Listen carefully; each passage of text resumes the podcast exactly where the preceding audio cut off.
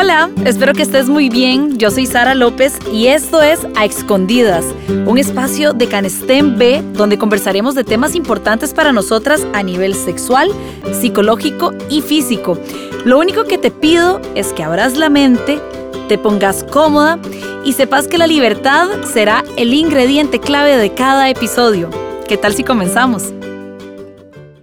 Hola, ojalá estés muy bien. En el último episodio Continuamos conmemorando el mes de la mujer con Luchi en Guatemala, comentando un poco sobre amor propio y cómo podemos recordarnos que es algo que debemos desarrollar día a día para lograr mujeres fuertes que nos apoyemos entre nosotras. Hoy continuamos contando historias con mujeres talentosas haciéndose escuchar. Como te hemos estado contando junto a Canestembe, queremos hablar de muchísimos temas Recordá que al entrar a este espacio con nosotras no hay límites en la mente, entonces este mes hablaremos de nuestra educación y crianza. Vivimos en un mundo en el que aún debemos cambiar muchas cosas para poder entender por qué nos vamos desarrollando en nuestra vida con tabúes que luego van cambiando poco a poco conforme crecemos. No es lo mismo algunas cosas que creíamos y nos asustaban de adolescentes ahora. Y por eso el tema de hoy es se vale decir no. Así como lo escuchás, este episodio busca enseñarnos a desaprender y mm, a empezar a saber que el no no es en realidad sinónimo de egoísmo o incluso una falta de educación como nos enseñaron, sino que va más allá. Nos enseñan a decir gracias o ahora más tarde o sí, puede ser, antes de poder contestar con no, eso no me gusta, o no, es que no puedo, o incluso el que más nos cuesta decir, no, es que no quiero. Y para hablar más a fondo sobre este tema, quisimos invitar a otra persona muy talentosa. Ella nos acompaña desde República Dominicana en este viaje por Latinoamérica lleno de historias de mujeres súper fuertes. Ana Simón, muy contenta estoy de que puedas estar aquí con nosotras para darle inicio al tema de esta semana. Sabemos que sos una profesional en psicología y que tenés incluso un programa de radio y televisión donde hablas mucho sobre relaciones, sexualidad y otros temas, además de un centro especializado en terapias psicológicas y psiquiátricas. Pero contanos mejor qué es lo que haces y quién sos. Hola, feliz, encantadísima de estar con ustedes y más con este tema que pienso que, que nosotras las mujeres, eh, siempre he dicho que desde que nacemos nos inyectan sin darnos cuenta algo que va en contra del no.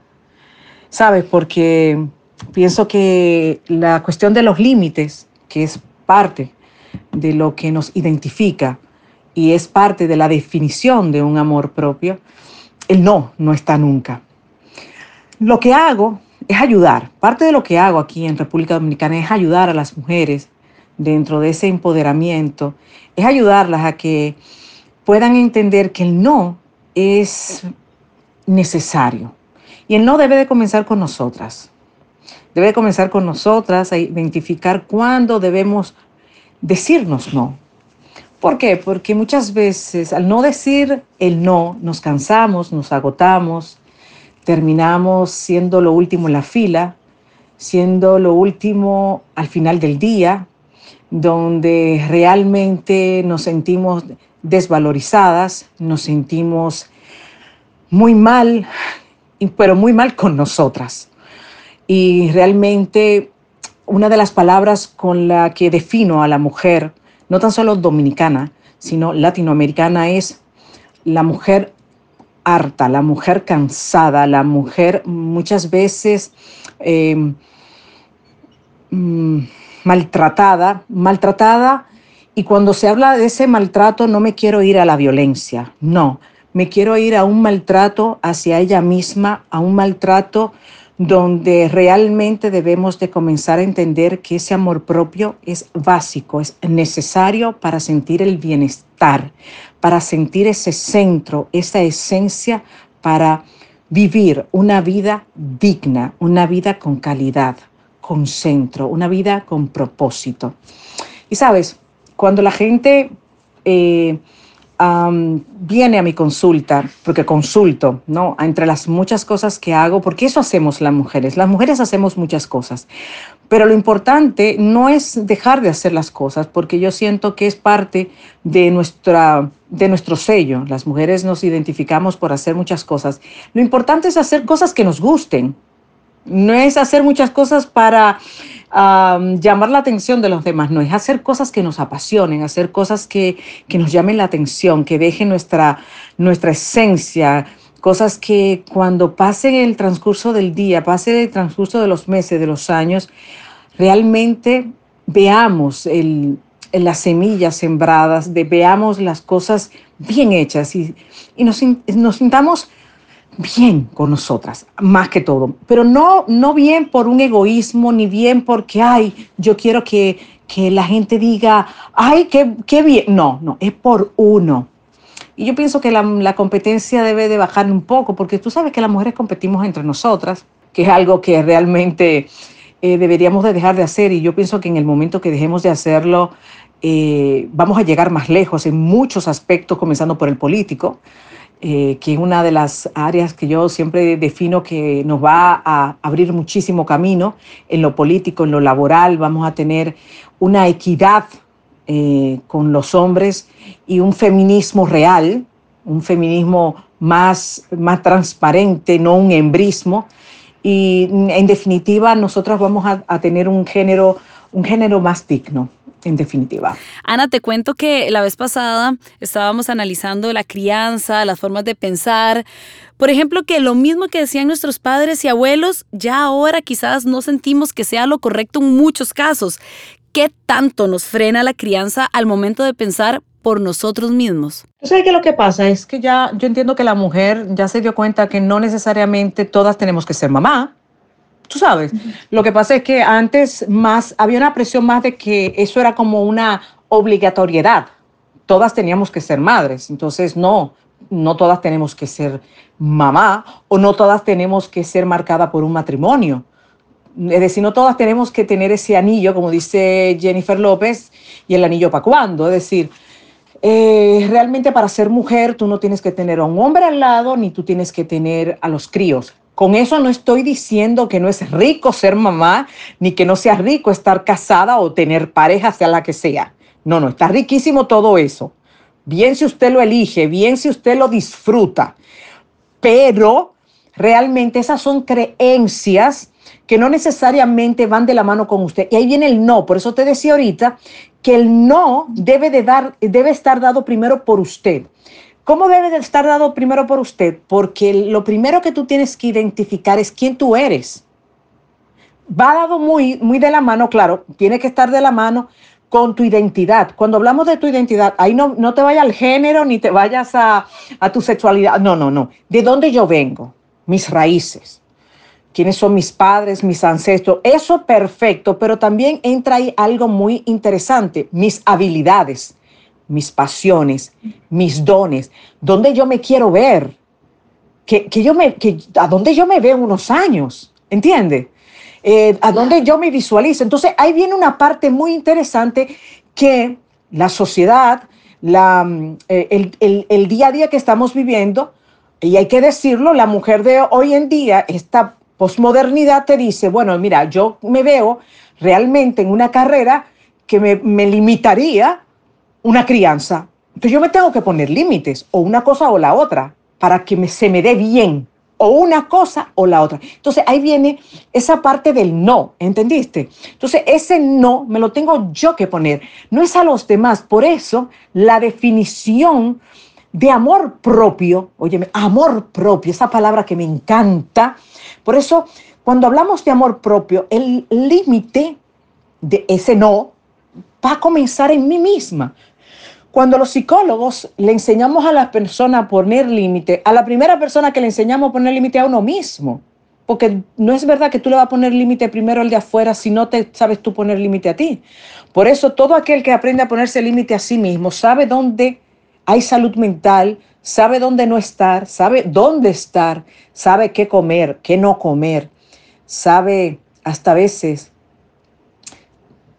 dónde, a pesar de querer, no debe de compartir. Es decir, son momentos difíciles y por eso el amor propio a veces se hace un camino muy solitario por momentos. Entonces, realmente, si tú quieres ser una madre y tener muchos críos, quizás tú quieras ser astronauta, pero bueno, quiero tener muchos críos, pero irme para la luna conlleva tres años, entonces yo no me quiero perder la primera etapa de mis hijos, ¿me entiende? Entonces, soy yo que me tengo que poner límites. Entonces, realmente ahí va a estar muy determinado qué es lo que usted quiere, porque quizás después que usted sea abogada y tenga un doctorado, usted dice, bueno, pero ahora yo quiero en la siguiente etapa de mi vida tener críos. Y eso no significa que usted sea una persona inestable, no, significa que la vida cambia. Que es que el, cambio es parte de la evolución, el cambio es lo único, lo único seguro que usted va a tener en la vida y quizás luego de usted sentir eh, que ya pudo lograr algo en su vida después de haberlo captado, de haberlo saboreado, dice, bueno, mira, ya logré quizás... Eh, logré tener quizás algo en la vida, bueno, ya me di cuenta que no, que ahora tengo una etapa de madurez donde quiero tener quizás una relación estable. Bueno, pues construyala, construyala entonces, eso no está eh, dando tumbos a ciega, no, porque usted no le está haciendo daño a nadie. Lo que usted no puede andar en la vida es destruyéndole la vida a otros y usted misma destruyéndosela, que es lo que nos pasa muchas veces cuando no sabemos lo que queremos. Y por eso es tan importante el no contundente cuando está claro, transparente hacia mí y hacia los demás. Imagínate con todo esto que nos contás eh, del poder decir no, quizás cuando, cuando ya estamos grandes, como en este instante, pero si lo pensamos desde muy atrás, muchos de nosotros quizás estuvimos en alguna fiesta familiar, un cumpleaños de un vecino, del primo, del amiguito, y nos servían algo que no queríamos comer, no nos gustaba, y en ese momento, pues lo más sensato y honesto para nosotros como niños era decir, no, gracias. Y ya, y no había mayor problema. Pero en cuántas de esas situaciones nuestros padres lo veían descortés y no nos dejaban negar algo que en realidad no queríamos. ¿Vos recordás un momento específico en el que querías decir que no y ese pensamiento te lo impidió? Sí, claro. Fíjate, eh, aquí se usa mucho el que los padres te pongan muchos tíos, que son los amigos más cercanos, y te dicen, ese es tu tío fulano de tal o tu tía, y no lo son. Es decir, que son amigos muy cercanos, y entonces te dicen, ve, ve, dele un beso, vaya a darle un beso a su tío o a su tía. Entonces realmente yo recuerdo que a mí me hacían mucho eso. A mí me hacían mucho eso, mi papá me hacía mucho eso, más que mi mamá me hacía mucho eso, y, y yo detestaba que me hicieran eso. Y realmente sin darse cuenta, mi papá con eso me quitaba el derecho de yo elegir a quién besar o no. Hoy en día yo tengo dos hijos y a mis hijos yo jamás le haría eso.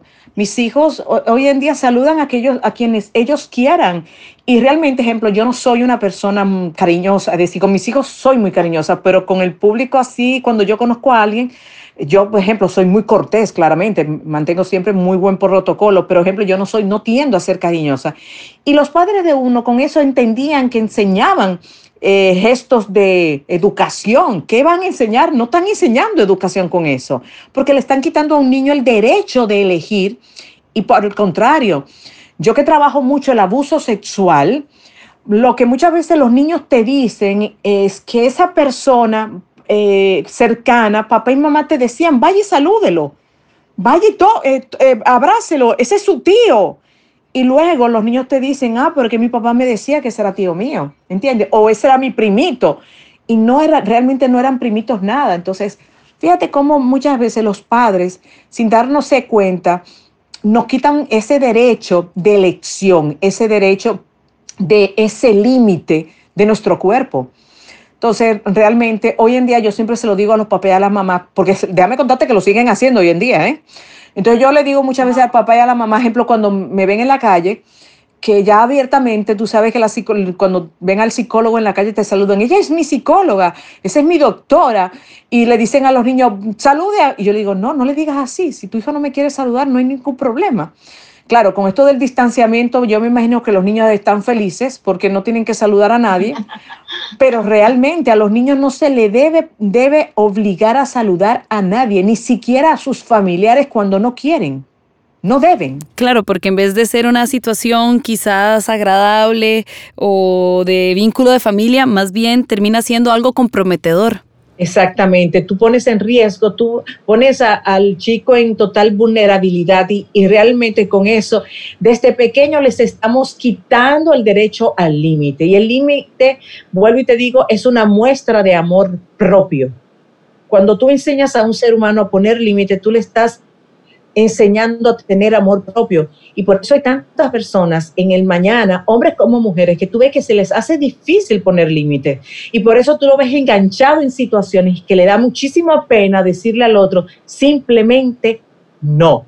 Porque no es un no justificando. Fíjate que hay gente que dice que no, pero cuando dice que no justifica mucho y cuando tú justificas tu no, sin darte cuenta le estás como sea dando el poder al otro. Entonces es simplemente no, sin justificación, claro, sin agresión, sin subir la voz, pero tampoco yo te tengo que dar explicaciones del, por qué es que no, es simplemente no. Entonces muchos pacientes míos cuando vienen a consulta, que vienen buscando amarse a sí mismo, que, que el amarse a sí mismo es un trabajo de por vida, claro. Cuando se habla de un trabajo de por vida, no es que van a estar en consulta toda la vida, porque no es necesario, pero cuando aprenden a amarse a sí mismos, me dicen, Ana, es impresionante cómo mi cuerpo, eh, porque hay un lenguaje no verbal también, pero la forma en como yo digo que no, no tengo que mirar mal, no tengo que, cruzar los brazos, es decir, yo puedo decirlo hasta con, con un lenguaje sutil, es decir, decirlo con un tono suave y la otra persona puede al, al, inicio, claro que se va a molestar porque yo le estoy poniendo un límite, pero no se atreve a cuestionarme porque simplemente sabe que no y punto. Porque al momento en que tú das muchas explicaciones, le demostraste al otro que te desencajó y ya entonces el otro sabe que nada más tiene que presionar un poquito y va a conseguir lo que quiere de ti. Y ellos sabrán por qué no saludan. Siento que no decimos no por miedo, vergüenza o incomodidad. ¿Cómo hacemos para aprender que decir no es parte de respetar lo que somos y que está bien? Comenzando por ti. Comenzando por ti, porque realmente, fíjate, y, te voy a hacer un cuento bien interesante. Cuando la persona no, no sabe decir eh, ese mismo no, se enferma, porque tú segregas, increíblemente, se segregan hormonas eh, eh, mm, bueno, es el mismo cortisol, que es hormona de la ansiedad, porque tú, tú, tomas rabia contigo, pues tú dices, Dios mío, pero qué rabia, conchale, siempre tengo que regalarme, porque tú te regalas al otro. Al no decir que no, tú te regalas, ¿ok? Al regalarte, ¿ok? Eh, tú sientes un enojo. Cuando hay enojo, se segrega cortisol. El cortisol Em, está se segrega en una glandulita, que son las suprarrenales, que están encima de los riñones. Te cuento que eso es puro veneno, puro veneno, puro veneno. La gente, no te voy a negar, y más con esto de la pandemia, ya la gente como que lo ha normalizado. Pero bueno, se puede normalizar, pero nosotras las mujeres, ay, ay, ay, te cuento, ese cuerpo lo siente horrible, nos molesta las articulaciones, la piel lo resiente mucho, se nos baja el deseo sexual, nos da mucha migraña, el estómago lo resiente bastante, mucho dolor en el cuerpo, mucho cansancio, agotamiento, ah, porque el enojo se siente mucho en el cuerpo. Y tú dices, Ana, por decir que no, tú me estás diciendo que yo voy a sentir todo esto. El problema es que, es que no, no es un día, no es un momento, son miles de veces. Si yo te digo, tabúlamelo en una semana, te volverías loca la cantidad de veces porque hasta, hasta acostada en la cama con tu esposo, ¿qué película vamos a ver?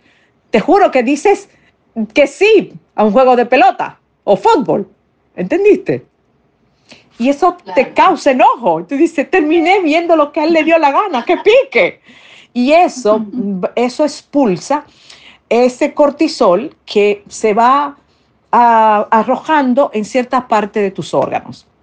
Entonces, realmente, cuando yo le digo, vamos a ver dónde, se, dónde afloró, dónde se quedó, realmente a nosotras las mujeres se aflora en, el cuerpo más que al hombre. ¿Por qué? Porque la testosterona en el hombre lo ayuda mucho. ¿De acuerdo?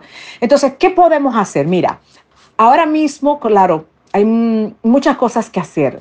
Mucho, mucho. Podemos hacer muchas cosas. Entre las cosas que podemos hacer, te cuento. A las mujeres yo le digo, juntarnos con las amigas ayuda mucho, pero esas amigas, esas amigas chulas, esas amigas que, esas amigas que nos, nos ayudan a olvidar las penas, a mí esas amigas que vienen a contarme chismes no me gustan. A mí me gustan esas amigas que me hacen recordar cosas lindas, me hacen reír, esas amigas con las que yo me voy, no podemos tomar hasta un trago, claro que sí, esas amigas con las que me pongo al día, ¿ok? Eso, una vez a la semana o a cada 10 o 12 días, leer un buen libro, salir a hacer una caminata, caminata. Oye lo que te estoy diciendo, no me vengas a, decir que vas a contarme 5K, es así no. Una caminata sin contar calorías, una caminata donde yo pueda escuchar música o yo pueda escuchar este podcast, así como a relajarme, ¿ok? Sin contar que voy a quemar calorías, no me voy a ir a, juntar con amigas, como te comenté, voy a hacer yoga, voy a hacer meditaciones. Eso también ayuda muchísimo. Sacar un tiempo. Increíblemente las mujeres le tenemos pánico al descanso. ¿Me estás escuchando? No, las mujeres no descansamos. Y ya estoy investigando eso. Ya estoy, ya comencé a hacer una investigación sobre el descanso. Las mujeres creemos que descanso es ir a un salón, la mujer creemos que descanso es ver una película en Netflix, pero no, porque estamos viendo, la película no está viendo nosotros mientras tenemos, mientras tenemos un celular en la mano. No.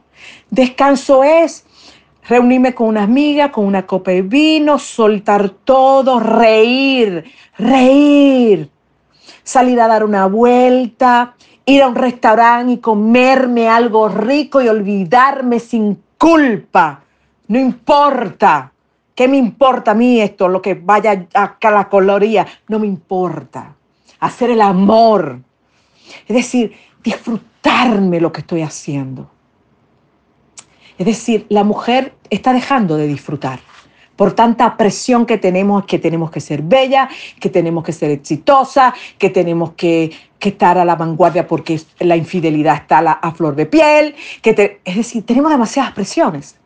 Entonces tenemos que aprender a descansar, a quitar eh, el, timbre al, teléfono y el domingo dormir un poquito más. Yo sé que los hijos están, pero espérate, espérate, espérate, espérate. Déjame descansar. Ir a la playa, tomar un poco de sol, eh, claro, tomando en cuenta que el sol no, nos hace bien, pero aprender a reír más que todo. Eh, soltar un poco el trabajo, cuando se tiene que soltar, claro, leer una novela, llorar cuando se tenga que llorar, hacer alguna obra altruista. Es decir, tenemos que aprender a descansar, que pienso que se nos está olvidando y los hombres, gracias a Dios, no lo olvidan. A veces yo le digo a las mujeres, oigan, vamos a, vamos a aprender de ellos, porque los hombres se ponen frente a un televisor y, se, y como que se desconectan, ellos se disocian, ¿no te das cuenta? Como que se disocian, ellos como que se van lejos y así como que telepáticamente se... A mí me encanta ver eso. Yo, yo me, me quedo absorta viendo a mi esposo como se va. Así debemos de ser nosotras también se van así viendo el fútbol lejos y se quedan hablando con el, con, e, entre ellos, así se juntan ellos a hablar porquerías. Así mismo debemos de ser nosotras, porque realmente eso es vivir. Y ahora algo súper importante. Ya aprendimos que decir no en realidad es algo normal y está bien, pero ¿cómo lo hacemos? La idea obviamente no es lastimar a otra persona a costa de lo que no queremos y la verdad, sin empatía, es solo crueldad. ¿Cómo trabajamos para que nuestra comunicación sea cordial? Mira, te cuento que lamentablemente no hay una forma cordial. Te cuento jamás. Es que todo cambio trae una reacción. Siempre. Decir, si ahora mismo tú en tu oficina me haces un cambio, y cuando estoy hablando de un cambio, no te estoy hablando de conducta. Si tú en tu oficina tienes una forma de, de las cosas puestas y tú me haces un cambio, te vas a tomar tiempo en adaptarte, porque el, cerebro trabaja de esa forma. nosotros somos animales de hábitos, y, perdóname el término animales, pero es que somos así. Si tú te fijas, tú tienes una rutina todos los días. Tú puedes cambiar ciertas cosas, pero tú eres rutinaria. ¿Por qué? Porque nos gusta la rutina. Entonces, ¿qué ocurre? Que tu mamá tenía una forma de ser y un día decidió cambiar esa forma de ser y claramente a ustedes ninguno le, gustó hasta que se adaptaron. Entonces, el no es simplemente decir, ya se acabó la rutina, ahora las cosas van a ser diferentes. Entonces, simplemente hay gente que por eso me dice, mira, Ana, yo quisiera em, como que buscar la forma a, mis hijos de que hagan esto. No, no, no, es que usted simplemente lo que tiene es que no ser grosera y poner las cosas claras. Ahora, si usted le pasa pañito tibio, lamentablemente a usted se la van a comer los tiburones. Punto. Lo que usted tiene que hacer es clara. Entonces, realmente no hay cordialidad en esto. No lo hay. Y siempre el otro te va a juzgar dependiendo de su perspectiva. Lo que tú nunca puedes hacer es daño a nadie. Y lo que me dice la experiencia, con mis 26 años ejerciendo, es que cuando usted pone los límites claros, en un transcurso del tiempo la gente lo respeta lo respeta y se adapta. Lo respeta y se adapta. Si lo haces con claridad, es decir, que, mantienes tu posición en el tiempo. Si tú mantienes tu posición, ahora, el tema es que muchas veces no mantenemos la posición. ¿Entiendes? Entonces, por eso es tan importante trabajar desde el yo. Primero yo. Ejemplo, eso, eso pasa mucho, ejemplo, cuando las mujeres eh, terminamos una relación, pero después eh, damos con la, es decir, con las palabras decimos una cosa y con la acción hacemos otra. Eso se llama ambivalencia o doble vínculo. En el caso mío, en terapia eso se llama doble vínculo. Ejemplo, yo no quiero estar con él, pero le sigues cogiendo la llamada. No, tú, tú, me, estás, tú me estás dando un doble mensaje. O cuando, ejemplo, eh, si coge al hijo, tú le dices al hijo, si, si tomas eso, te voy a dar una pela. El muchachito cogió eso y no le diste la pela. ¿Qué tú crees que el niño va a entender? Que él tiene más poder que tú. Entonces, realmente hay gente que me dice, no, yo pongo límites, Ana. Entonces, para el terapeuta no es lo que tú me dices, es lo que tú haces. ¿Entiendes? Entonces, realmente los límites no es lo que tú me dices con la boca, es lo que tú haces. Entonces, es, también recuerda que no es tan solo el que tú me digas no, es lo que tú haces, tus acciones. ¿Qué me demuestran tus acciones? Porque hay muchísima gente que me dice, no, Ana, mira, yo hago todo lo que tú me dices. Yo voy a la playa, yo camino como tú dices. Yo claro que me fajo a caminar, sí. Por eso fíjate que te dije, caminatas. Pero para mí, la caminata no es como muchos pacientes míos que me dicen, ah, pero claro que yo fui a caminar. Y cuando yo le digo, mira, yo quiero que tú me digas, a ver, cuéntame cómo es. Y son personas que hasta se compran relojes para que le marque cuántos latidos. No, a mí que, que no me interesa nada de eso, porque es un estresor. ¿Entiendes? Es decir, a mí me interesa una caminata o un baño de bosque, que eso ya está súper demostrado científicamente, que es que tú vayas sin reloj, que tú vayas contemplando, es decir, que a ti no te importe que si tú hiciste un kilómetro, si tú caminaste cinco pasos y te detuviste.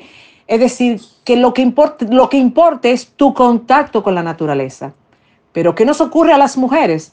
Que no vamos a caminar hasta que no tengamos la ropa fit.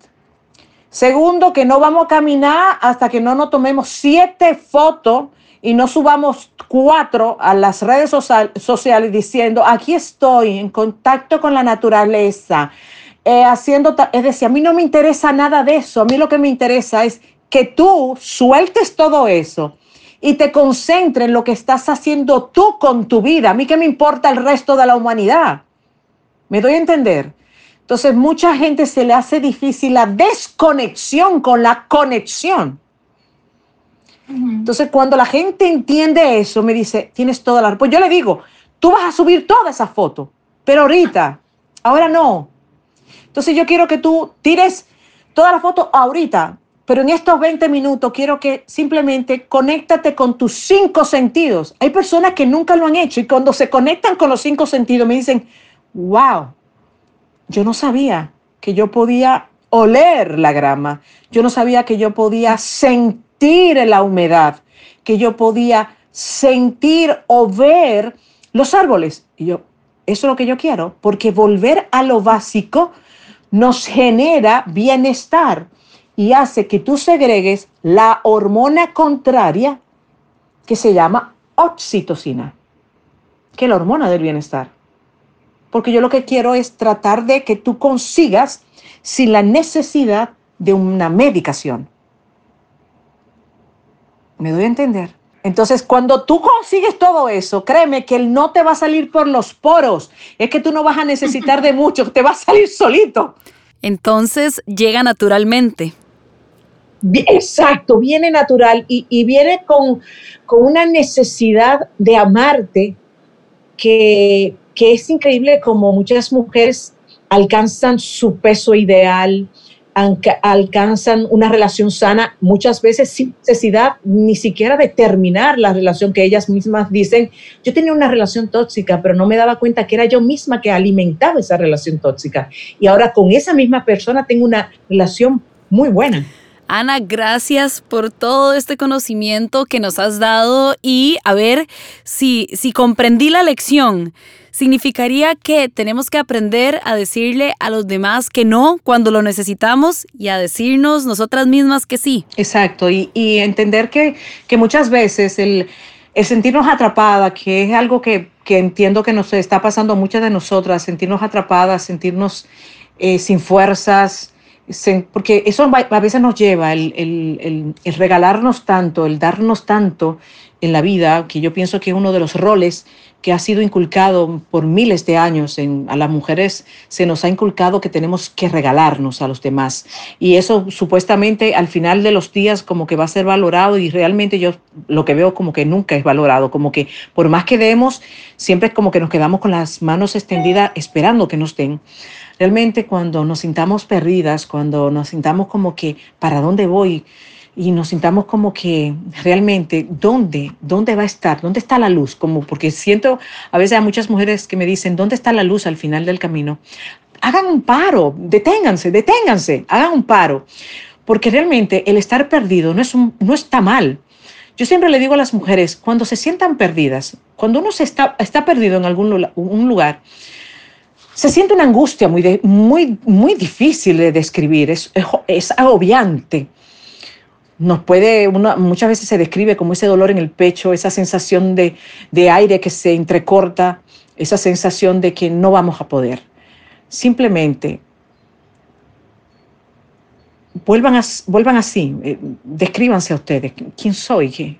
¿Quién soy? ¿Quién soy yo? Ustedes son alguien únicas, alguien auténticas. No hay nadie como ustedes que es verdad, que nos dimos, que estamos quizá hasta en negativo de la inversión emocional que hemos hecho en una o en muchas personas que no han valorado quiénes somos nosotras.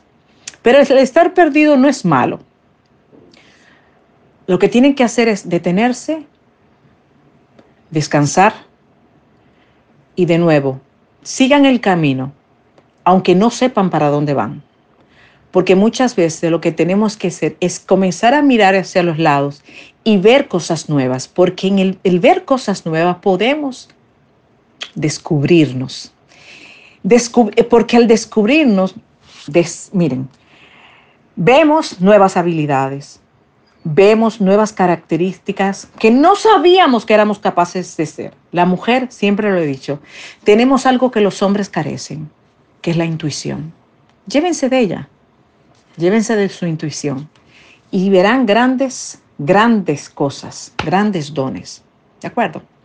De verdad, muchas gracias por la invitación. La pasé súper bien. Nosotros la pasamos mejor. Ana, de verdad, gracias por compartir este espacio. Estamos demasiado contentos de poder tener a la primera invitada profesional de la salud. Tenés un montón de información súper rica que compartir para abrirnos la mente y tocar temas que a todos nos hacen bien. Espero que sigas creciendo y ayudando a muchísima gente como lo haces hasta el día de hoy en tus plataformas y proyectos. Y pues nada, ojalá hayamos ayudado hoy con este episodio al menos una persona para que empiece a cambiar su vida y la forma en que ve las cosas. Y bueno, a vos que decidiste escuchar este episodio hasta el final, muchas gracias por ser parte de este proyecto, por darle un ratito de tu semana para crecer y aprender con nosotras y seguir creyendo con Canestembe que podemos seguir luchando por un cambio y hablando fuerte para que estos temas sean a escondidas. Recordá que podés escuchar este capítulo las veces que querás, mandáselo a ese amigo o a esa amiga que no sabe cómo decir que no y compartilo en todas tus redes sociales. Hasta la próxima, que estés súper bien.